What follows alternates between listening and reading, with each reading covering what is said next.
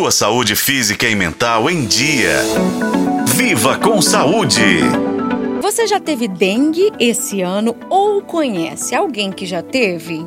É que o mosquito está por aí, infectando quem achar pela frente. Enquanto a vacina não chega para todo mundo, muita gente acaba se lambuzando de repelentes e enchendo a casa de inseticida. No entanto, essas práticas precisam ser dosadas, porque, segundo o vice-presidente da Sociedade Brasileira de Dermatologia Regional Minas, Abraão Osta, o excesso de uso do repelente pode provocar irritação na pele e até intoxicação. Algumas pessoas chegam inclusive a passar o produto antes de dormir, hábito que, conforme o médico, não deve acontecer.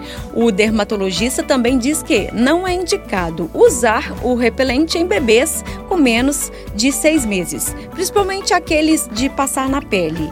O médico ainda dá outras dicas. Dependendo da faixa etária, tem alguns que só pode usar uma vez ao dia, tem uns que pode usar até três vezes ao dia. É sempre bom perguntar ao farmacêutico na hora de comprar sobre o repelente adequado para a idade, qual tipo que pode e quantas vezes deve usar.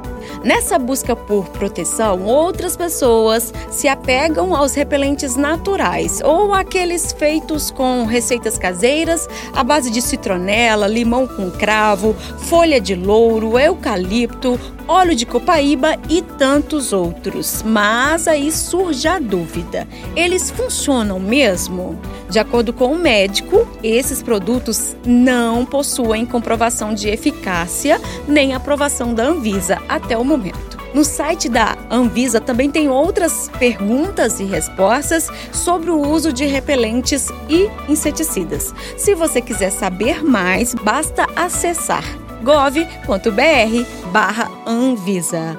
Eu sou Nubia Oliveira e este foi o podcast Viva com Saúde. Acompanhe pelos tocadores de podcast na FM Tempo.